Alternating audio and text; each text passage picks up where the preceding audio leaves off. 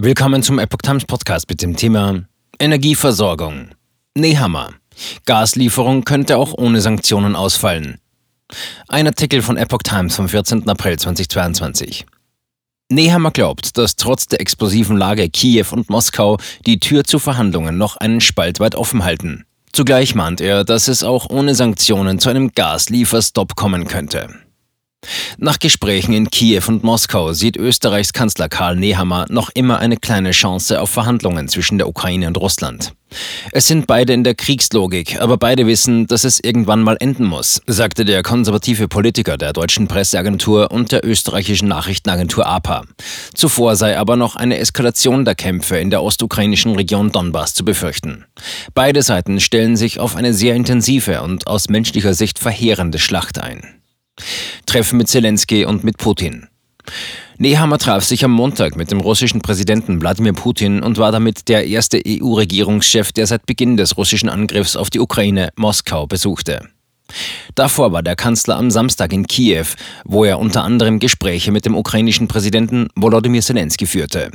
Beide Seiten hätten Nehammer gegenüber den Verhandlungsprozess in Istanbul angesprochen, wo Vertreter beider Kriegsparteien zuletzt Ende März aufeinandertrafen.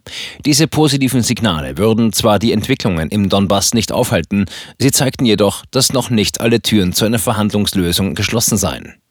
Die große Frage wird sein, wie kann ein gesichtswahrendes Ende des Krieges für beide Seiten möglich sein, sagte Nehammer.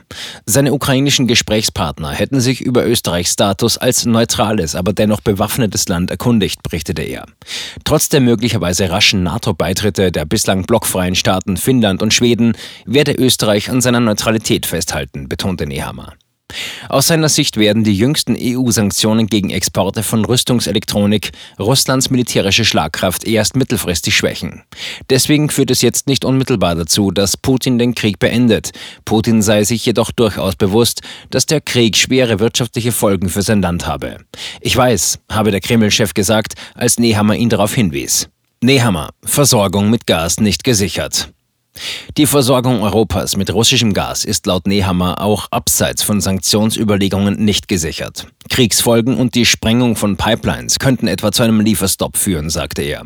Das Risiko ist ja ohnehin da, dass das dennoch passieren kann, auch wenn Österreich, Deutschland und andere sich gegen ein Gasembargo aussprechen, sagte der Politiker.